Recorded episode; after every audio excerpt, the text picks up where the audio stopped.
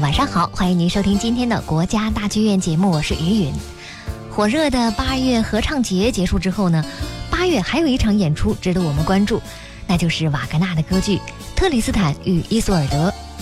有人把它称为瓦格纳最成功的作品，把它和贝多芬的第九交响曲并列称为十九世纪最具影响力的音乐作品。它是音乐、诗歌、心理、哲学的完美结合。这部古典音乐的经典之作呢，将于八月二十三号登上国家大剧院的舞台，一直会演到八月二十九号。这部歌剧不仅故事情节跌宕起伏，而且其中的唱段也很好听。下面我们听到的就是这部歌剧当中最著名的唱段，恬淡而轻柔。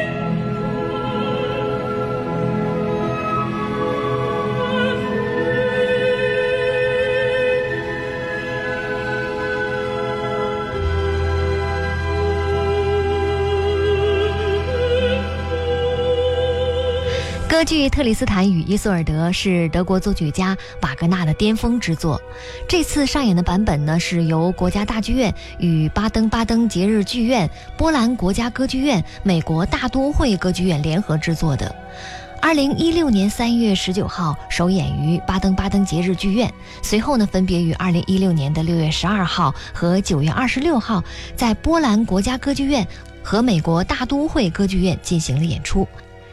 它由一位屡获殊荣的波兰导演，也是波兰国家级歌剧院华沙大剧院的艺术总监马里乌什·特雷林斯基协同他的团队共同打造。具有世界一流水准的制作团队将为我们呈现出纯正的歌剧版本《特里斯坦与伊索尔德》。下面我们听到的是其中另外一段精彩的唱段，听，亲爱的。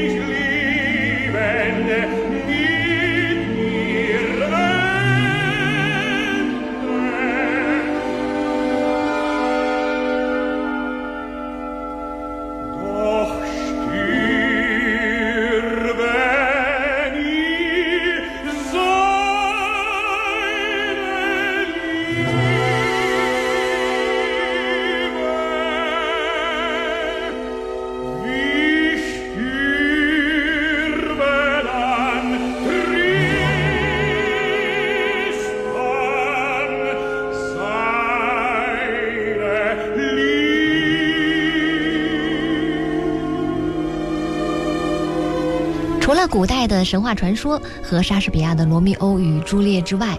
或许欧洲文学史上仅有的另外一对充满神话色彩的恋人形象，就是特里斯坦与伊索尔德了。瓦格纳给他们的爱情涂上了忧郁的色彩，让爱只能在死亡的黑夜才能够得以实现。耳边听到的就是其中的一首唱段：“你死了吗？你还活着吗？”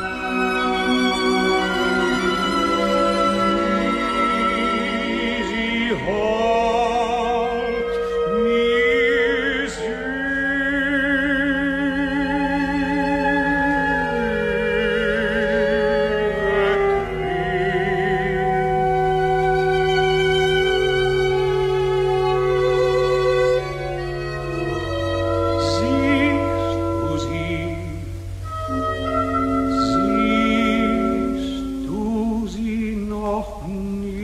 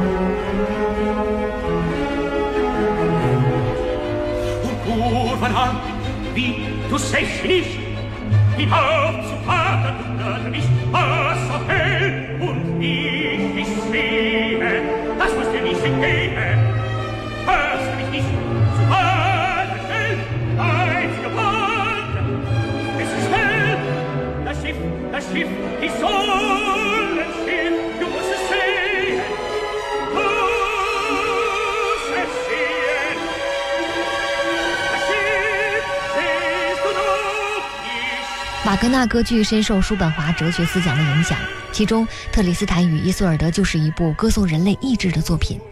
据说瓦格纳是通过朋友的介绍读到了一本名叫《作为意志和表象的世界》这本书，这是叔本华在19世纪初的一本著作，出版的时候并不出名，但是到了19世纪中叶，他开始在知识界和文化界流传，影响逐渐扩大。瓦格纳呢，也是在这个时候接触到这本书。某种意义上，书的主题和瓦格纳一生的命运是契合的，所以他狂热地觉得这本书把他想说的全部都表达出来了。之后，他便在这部歌剧《特里斯坦与伊索尔德》当中融入了他在哲学上的一些思考。